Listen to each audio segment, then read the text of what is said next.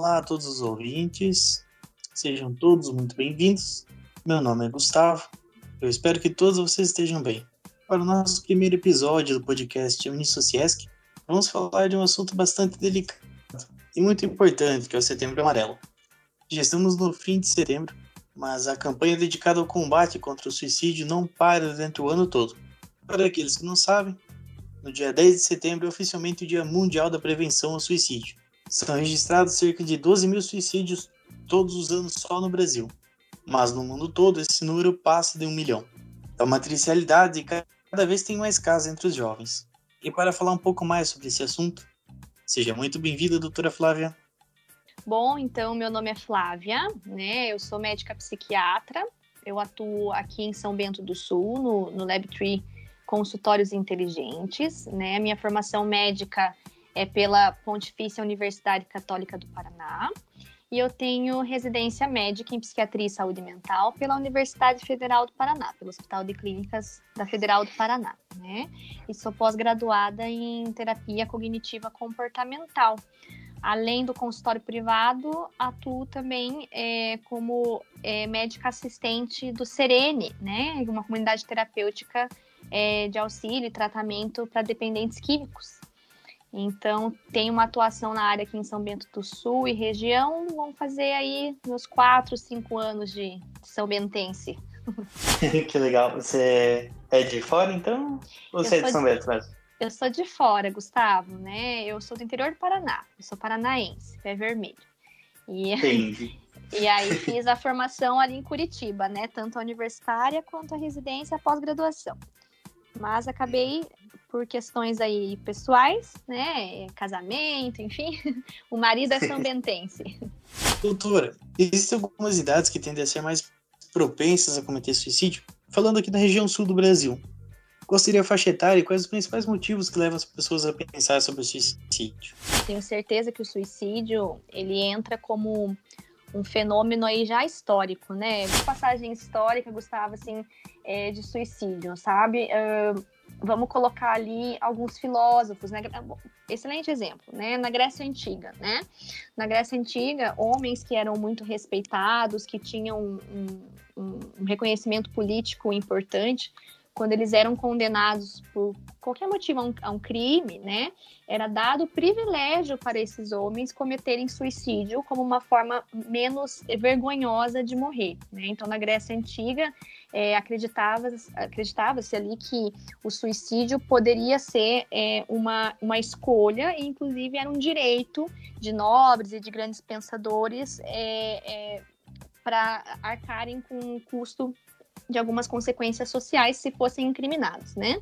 E ao longo do tempo, né, ao longo é, é, da antiguidade, da Idade Média, enfim, o suicídio, por influência ali também da Igreja Católica, começou a ter essa, essa visão, né? E hoje em dia, na comunidade pós, na era pós-moderna, né, a gente entende que o suicídio, na grande maioria das vezes, corresponde a um, a um desfecho extremamente trágico de algum transtorno mental, né? É, é, 96% dos quadros de suicídio no mundo é, são cometidos e são é, consumados por pessoas com alguma doença mental mental. Somente 4%, 3% não se consegue correlacionar é, uma causa em saúde mental, né? Então, a, a, existe até uma área, né, que, que, se estuda na psiquiatria, que é a suicidologia, né, que explica esses fenômenos aí de suicídio ao longo da história da humanidade, né? Então, além do exemplo ali da Grécia Antiga, é, além do exemplo, é, alguns exemplos bíblicos que agora me fogem o nome, né? a gente tem, assim, é, muitos livros, né, também, que, que é, abordam sobre o suicídio. Por exemplo, é, aqui é a cidade é alemã, né? Então a população tem a obrigação de, de conhecer o Goethe, né? Que é um, um poeta, um escritor alemão famoso, e o Goethe ele fez aquele livro O Sofrimento do Jovem Werther, né? E o Sofrimento do Jovem Werther foi um fenômeno na época que ele foi lançado, né, na Alemanha, e conta a história de um jovem apaixonado que não teve o seu amor correspondido e no final ele comete suicídio pelo sofrimento amoroso não correspondido, né? E na época que o livro foi lançado, houve um fenômeno de uma onda suicida muito grande na Europa, porque o suicídio foi assim é, do, do, do Werther, né, do personagem principal, ele foi bem romantizado. Então, muitos jovens da época começaram a imitar, né? Então, naquela época não haviam redes sociais, né?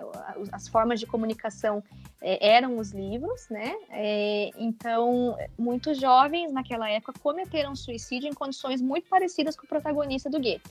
Inclusive com roupas parecidas, com o livro do, do Goethe ao lado da cena do suicídio, né? Então, existe eh, esse efeito que até hoje na psiquiatria a gente chama de efeito Werther, né, que corresponde é, ao protagonista mesmo ali do livro do Goethe, né, que comete suicídio. Então, falar sobre suicídio, a gente precisa abordar um pouquinho do comportamento humano, da história da humanidade, de como o suicídio ele foi sendo ressignificado ao longo dos, das gerações e como hoje a comunidade científica é, é unânime né, em, em, em, colocar o suicídio como um ato é, é, de sofrimento humano, na maioria das vezes ligado a alguma doença mental. Não existe é, um, um assim um processo né, de, de cometer suicídio de um dia para o outro. Geralmente isso é deliberado durante algumas semanas, alguns meses, né? Então ninguém decide de uma hora para outra cometer suicídio, mesmo porque quando tu é, conversa, quando você avalia com pacientes com pacientes com pensamentos suicidas, a maioria deles está ambivalente, ou seja, é, muito em dúvida, né, sobre o que fazer, sofrendo ali sobre o que fazer, sabem que estão em sofrimento terrível, em sofrimento emocional é, avassalador, querem viver, têm apego às suas famílias, têm apego aos seus valores, mas o sofrimento é tão grande, tão intenso, né? E o adoecimento mental cega tanto as possibilidades de visão dessa pessoa que ela acredita, infelizmente, que a única forma dela acabar com o sofrimento é tirando a própria vida. Né? Hoje a gente sabe que a faixa etária que mais comete suicídio ainda são os idosos, né? Embora a gente veja uma onda crescente de suicídio em jovens entre 15 e 29 anos. Nos últimos 10 anos aí houve um aumento aí, infelizmente, 30% das taxas de suicídio nos jovens, né? É, Aumenta-se também, mais um pouquinho menos veloz, o, o índice de suicídio infantil, né? Infelizmente, dando destaque a algumas nações, como por exemplo o Japão, né? O índice de suicídio no Japão infantil é um dos mais altos no mundo, mas uh, a população mais afetada, idosos e adultos jovens. Não são raras notícias de estudantes universitários cometendo suicídio. Existe algum fator que atinge mais os estudantes e deixa eles propícios a pensar nesse ato? Por enquanto, Gustavo, são mais especulações e mais hipóteses aí da comunidade científica, né? Porque como esse aumento eh, do índice de suicídio em jovens é recente, ou seja, é um, é um, um aumento de 10 em 10 anos para a comunidade científica é pouco tempo, entende? Então, muito uhum. provavelmente, os principais estudos que vão acompanhar, os principais estudos que vão concluir quais são os fatores de risco que estão fazendo essa população jovem é, cometer mais suicídio, eles vão sair daqui a uns 10, 15 anos, entende? Mas especula-se sim. sim, né, que, que o aumento da taxa de suicídio na juventude muito está relacionado com é, é, a forma de vida é, que nós estamos levando aí é, é nesse século XXI, né? Um mundo muito competitivo, né? É uma, um, uma pressão social muito grande para status profissional cada vez maior, né? É, eu acho que o advento aí da internet, das conexões virtuais, são excelentes para muitas coisas, mas é, aumenta ali é, os parâmetros de comparação, né? Os jovens perdem um pouquinho é, do, do, parâmetro, né? Do que é o correto, do que não é, do que é o normal, do que não é, né? metas excessivamente altas, né? Todos nós competimos um com os outros, seja aqui em São Bento ou seja do outro lado do mundo, né? Então eu não tenho dúvidas que grande parte dos estudos futuros vão demonstrar, sim, né, o papel da, da internet né, no aumento aí do índice de depressão e talvez suicídio nos jovens.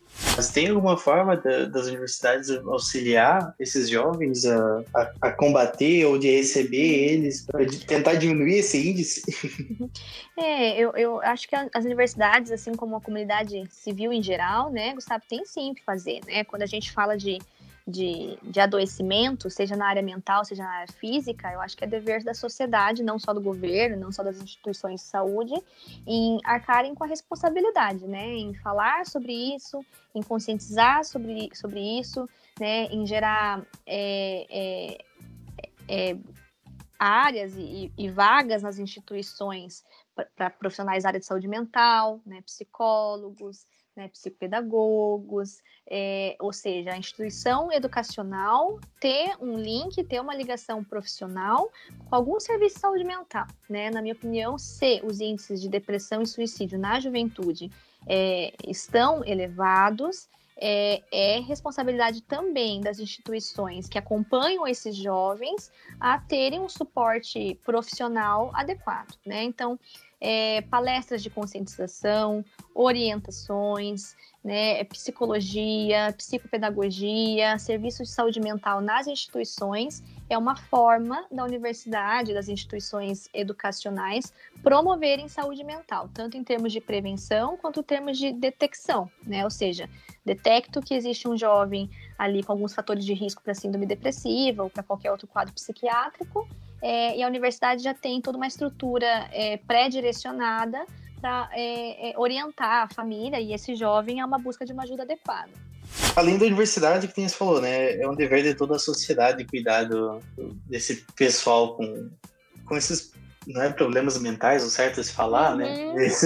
Uhum. Sim, é. Depressão é um, é um problema mental, né? É um, é um transtorno mental, né? Então, as principais Sim. causas de suicídio aí no mundo são os quadros depressivos, transtorno bipolar, né? os quadros é, de dependência química, né? São as três causas mais é, prevalentes aí de suicídio no mundo, né? É, a gente tem que tomar um pouquinho de cuidado, claro, é, com alguns termos psicofóbicos, né, Gustavo? Então, ah, é, é, é pessoas que estão nessa condição, elas não têm culpa, né, de, de, de estarem adoecidas, assim como um diabético não tem culpa de ter diabetes, assim como um, hipertenso não tem culpa de ser hipertenso, né?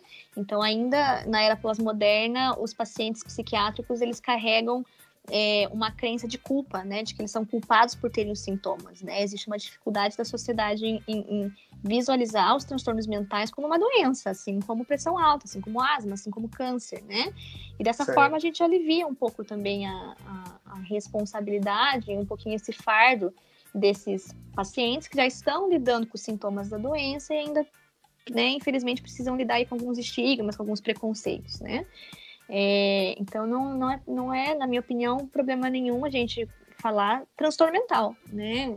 Existe certo. transtorno mental, assim como transtorno pulmonar, transtorno cardíaco, enfim. Né? Eu, imagino, eu imagino que muitas vezes uma pessoa com esses transtornos acaba escondendo muito também, né? Como você falou, tem essa certa, esse certo preconceito, né?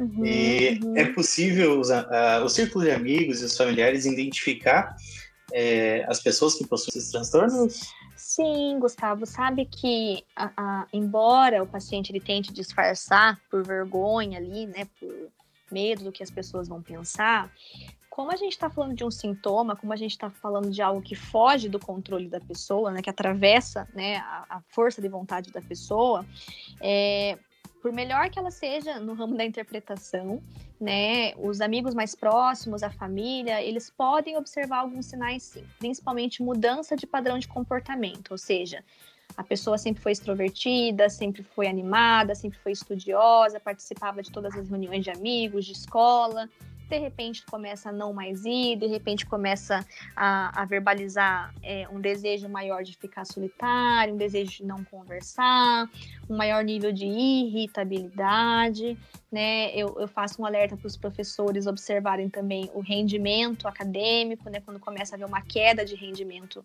acadêmico é, proeminente, absenteísmo, né, faltas excessivas ali na, na, nas grades curriculares, né, é, perda de peso, né, é, comportamentos mais excessivos como aumento de consumo de bebida alcoólica, né, a nível universitário de substâncias ilícitas, né, o, público, o público universitário ainda é um dos públicos mais consumidores, né, de, de substâncias ilícitas. Então, é, esses sinais prévios, né, podem ser observados pela população que não necessariamente tem formação é, médica ou psicológica, né? Então, uhum. principalmente mudança de padrão de comportamento, né? Por isso que, na dúvida, né, se você observa que algum amigo, algum parente, algum familiar, namorado, namorada, tá tendo alguma mudança de comportamento e essa mudança é prolongada, ou seja, se estende aí por uma, duas semanas, né? É, eu acho fundamental perguntar, né? Como é que você tá? Tá tudo bem com você? Né? Posso te ajudar em alguma coisa? Percebi que você tem estado um pouco diferente aí nas, nas últimas semanas. Olha, se precisar conversar, eu tô aqui por perto, né? Você não tá sozinho, enfim, você começar o canal de contato, entende? Como essas pessoas elas já estão mais deprimidas e já estão mais preocupadas também com a opinião alheia, né? Dificilmente elas vão por si procurar, né, a, conversa, né? Então, é, eu acho fundamental a gente iniciar, né, o, o, a conversação, né? Ou seja, estou aqui disponível para conversar caso você necessite, caso você é, é, é, é precise, né? Então, uhum. Outra é, fonte de informação valiosa, né, já que a gente começou a falar um pouquinho de conectividade, rede virtual, são as próprias redes virtuais, né? As próprias redes sociais, né? É, é inevitável, né, Gustavo? Assim, as redes sociais vieram, ficaram, né? Vieram para ficar, elas não vão embora, elas vão ficar, né?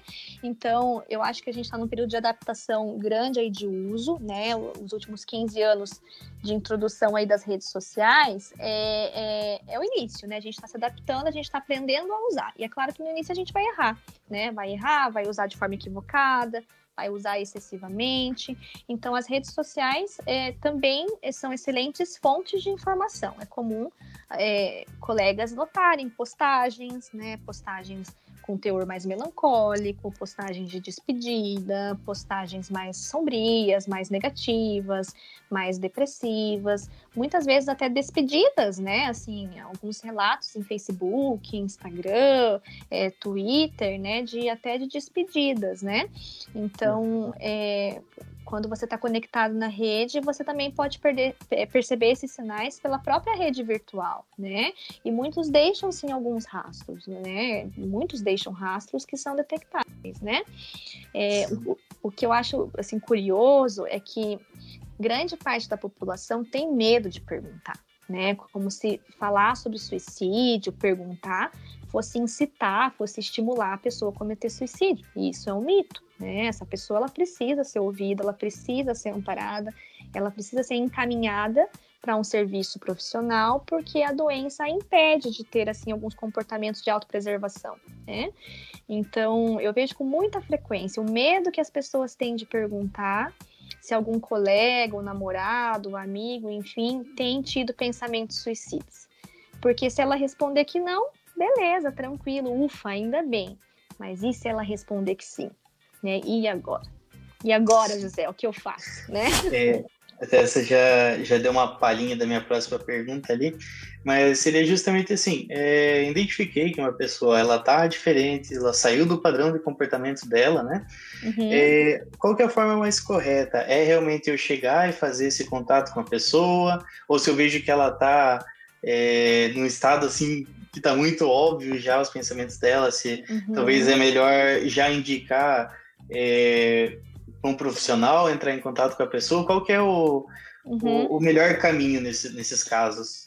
Eu acho que se você tem um nível de intimidade e de amizade bom com essa pessoa, é, nada impede de você delicadamente, gentilmente, é perguntar, né? E aí, como é que você tá? Né? Estou preocupado com você, né? Gosto muito de você e tenho é, é, reparado que você está diferente. Nunca num tom, nunca num tom acusatório, sabe, Gustavo? Sempre num tom acolhedor, num tom empático, num tom é, no sentido no seguinte sentido: estou perguntando para ti, mas estou te dando a opção de me contar ou não, né? É, e se tu percebe, né, ou se você não tem muita intimidade com a pessoa, ou se você nota algumas resistências da pessoa em se abrir contigo, né, e claro que, que, que não há uma receita de bolo para isso, né, a gente utiliza muito da intuição neste momento, né, é, é, acionar a rede de apoio mais próxima dessa pessoa é fundamental, né, acionar os pais, acionar os familiares, acionar os cônjuges, acionar aí é, os professores, né, a, a, direção aí da universidade, para que entre em contato com os familiares, né, e, e então seja indicado ali o, o, acompanhamento e avaliação psicológica. Existem, como você falou, a gente tem que acionar esse círculo próximo ali da, da pessoa, né? É, existem algum, alguns meios, eu já vi que Instagram tem a, tem um botãozinho lá de conversa comigo, né? Quando uhum. a pessoa tá no, num, num, momento um pouco mais depressivo, quando ela não está se sentindo bem.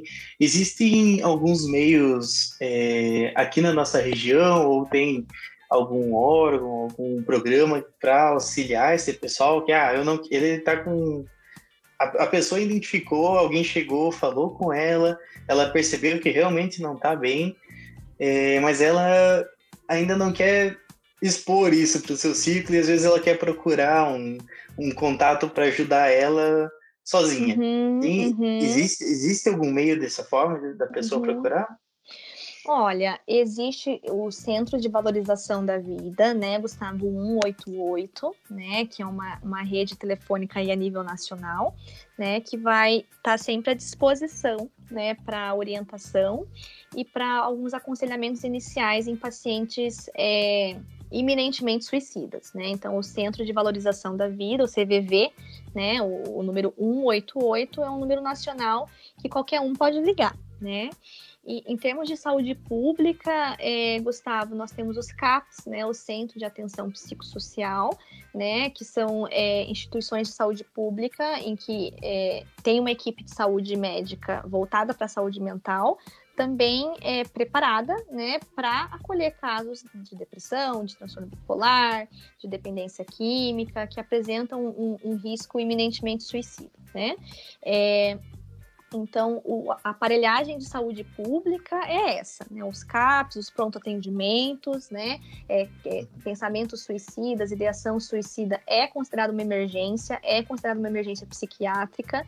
Então, na constatação de um pensamento suicida, de uma ideação suicida extremamente obsessiva, extremamente perturbadora, repetitiva ao longo do dia, é possível sim que essa pessoa seja é, encaminhada para um pronto atendimento, para uma avaliação inicial. E, e na grande grande maioria das vezes, tá, é, Gustavo, quando, como a gente ainda lida com certo preconceito com psiquiatra, com psicólogo, muitas vezes os plantonistas dos pronto atendimentos vão ser é, a linha de frente o primeiro contato desses pacientes com algum serviço de saúde, né? Então, pronto atendimento CAPS, CVV é aparelhagem é, do Serviço Público de Saúde, né? Serviço privado, nós temos é, é, é, também, né, esse serviço, mas é a âmbito privado, então nem todo mundo tem acesso, né? Então eu, eu enfatizo muito a questão aí da rede pública, né? Eu trabalhei três anos e meio aí na rede pública aqui de São Bento, pelo CAPS, né? E, e, em Curitiba fiz é, também três anos de pronto atendimento e o, a, a demanda é gigante, né? Não para não para, vem todos os dias. Não necessariamente crises suicidas, mas síndromes depressivas graves, transtornos bipolares graves, dependência química grave, transtornos ansiosos graves, né? Então a demanda é gigante. Né? No plantão de clínica médica que tu dá num hospital ou numa UPA, olha, eu assim, especulação minha, experiência minha, tá? Mas por hum. plantão de 100 fichas que a gente atendia, por exemplo, por médico, 30, 35 era psiquiatria. Nossa. É, então é alto. Tem alguma algo mais que queira falar sobre esse assunto, sobre o setembro amarelo? Eu lembrei, Gustavo, é o Sansão. Hum. Sansão. é, é, o Sansão, tá? Porque uhum. reza a lenda ali na Bíblia é, que o Sansão ele foi capturado, né? Depois que ele foi traído pela companheira dele, né? Pela Dalila, né? E quando uhum. ele foi uhum. capturado, ele foi amarrado no templo, né? E, e no último suspiro dele, né? Ele pediu para Deus que Deus devolvesse ali a força dele para que ele conseguisse se vingar ali dos, dos, dos inimigos, né?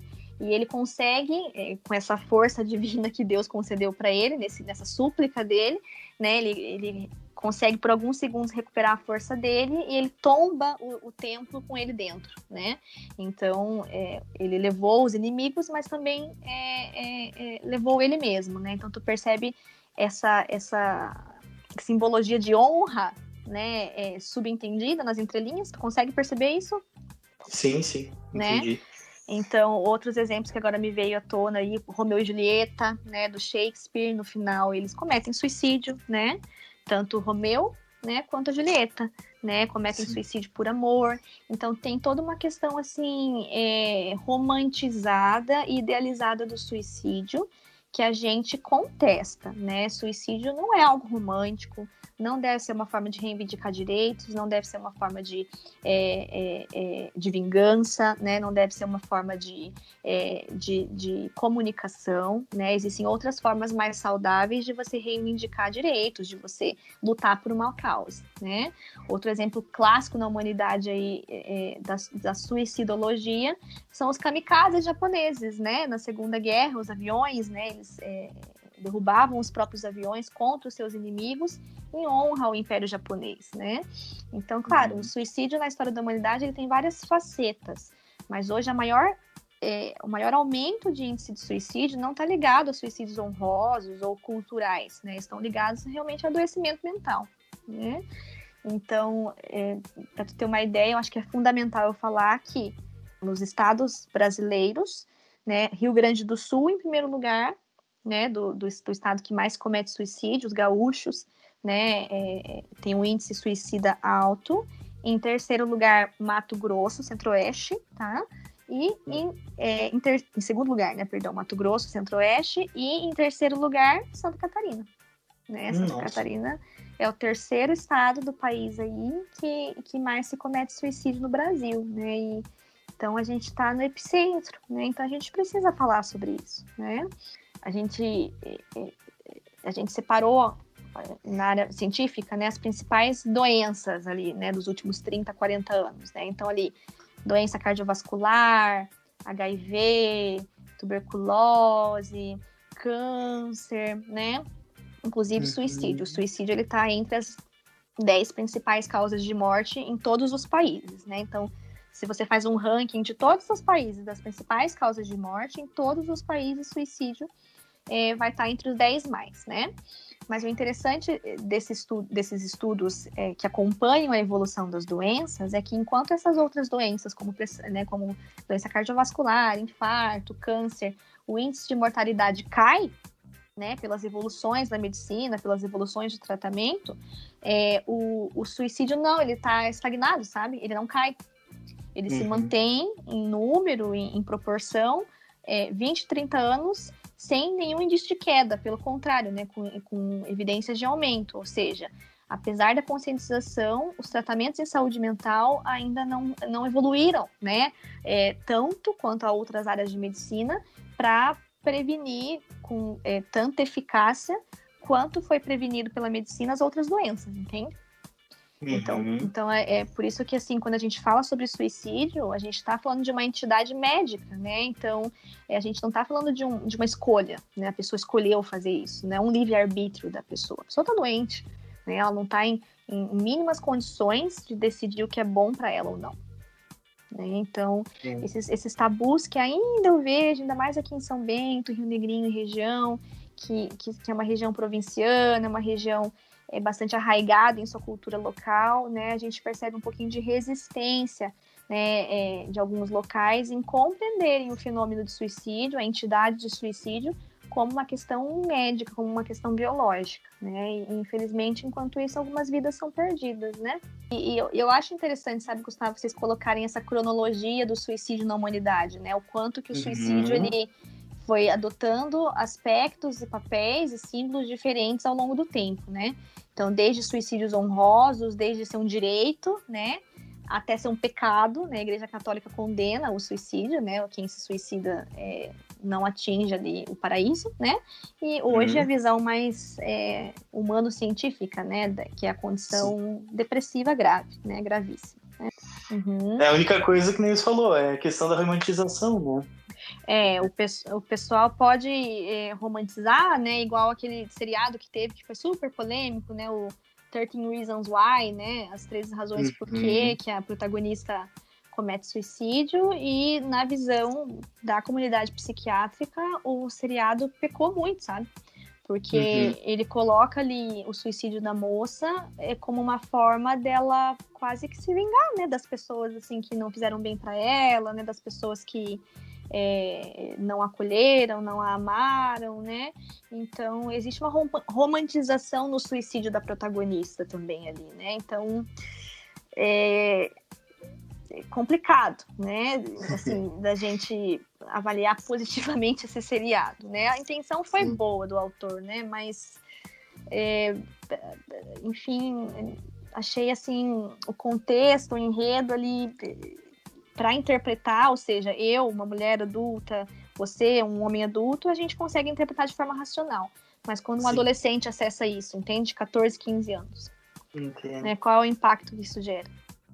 É, hoje, hoje em dia, como, como você disse, né, nós temos toda essa parte de sensacionalismo nas, nas redes sociais, e to, todo o conteúdo de mídia tem uma tendência sensacionalista para chamar atenção, né? Uhum. Porque é o trabalho de muitas pessoas, e isso acaba às vezes desviando o ponto do, do conteúdo, né? É, é, a gente comentou uma romantização, é, uhum. o sensacionalismo acaba é, realmente desvirtuando o conteúdo e levando a informação errada, né? É, ele, ele precipita algumas conclusões, né? Algumas conclusões uhum. que nem uhum. sempre estão é, é, corretas, né?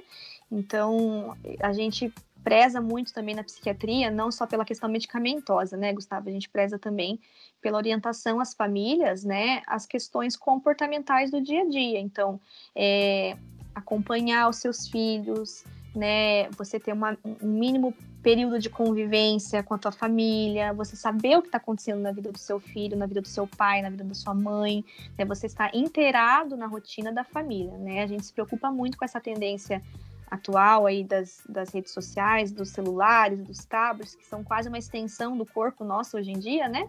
É, é. A gente vê isso em restaurante, a gente vê isso em almoços de domingo, a família inteira praticamente com o celular na mão, não conversando pessoalmente, mas nas suas redes sociais, nos seus WhatsApps, né? E isso faz com que a gente perca alguns sinais importantes, né? Ou seja, é, para você saber, para você ler os sinais de risco do seu filho, do seu pai, né? Se ele está tendo um quadro depressivo ou não, você precisa estar tá interagindo na vida real, não na vida virtual, né?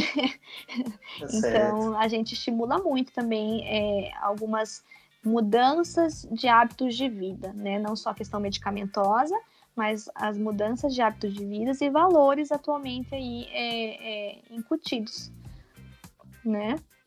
Uhum. É muito interessante, realmente é um que isso a gente acaba tendo passar informações ali que, que são importantes nesses momentos quando estamos com, com a cara no celular, né? Uhum. É, eu, eu fico muito preocupada, assim, quando chega o pai ou a mãe e fala, ó, oh, doutora, meu filho, ele fica, sei lá, 8, 10 horas por dia no celular. Né? Mas como assim? Como ele fica 8, 10 horas por dia no celular? A vida dele está 100% na, na vida virtual, né? Então, me admira, né, a dificuldade que os pais andam tendo em colocar alguns limites, né? Ou seja, não, não pode, né? Não vai ficar, né? Então, não dar limites também é negligência. Né? Então, uhum. é papel dos pais, sim, dar limites, colocar regras, nem que o adolescente, a criança, faça a cara feia no começo, mas eu tenho certeza que é, futuros adultos maduros agradecerão seus pais por terem colocado alguns limites de acesso à internet. É, né? Eu, eu, deixo de indicação aí aquele documentário do Netflix que saiu recentemente, saiu agora em setembro, chama The Social Dilemma. Tá, tá no Netflix, muito interessante, assim, um pouco assustador, bem crítico ali em relação à questão das redes sociais. Tem uma abordagem bem nessa linha que a gente está conversando né, da, dos pontos positivos, né, dessa conectividade toda, mas se nós não colocarmos alguns limites, não estabelecermos algumas é, é, algumas regras de uso, né, todo excesso, né, acaba trazendo efeitos colaterais, né, uhum. a, a, a diferença entre o remédio e o veneno é a dose, né? Então, doutora Flávia, eu agradeço pela sua participação. Eu espero que nós possamos fazer mais alguns programas juntos ainda. E o PC é sempre muito bem-vindo aqui no Unisociesc. Obrigado e boa tchau, noite. Tchau, boa noite. Tchau. Então, nós vamos ficando por aqui. E fiquem atentos às nossas redes sociais. E acompanhem o canal da Unisociesc nos podcasts. Em breve teremos mais episódios. com a participação de mais profissionais da nossa comunidade.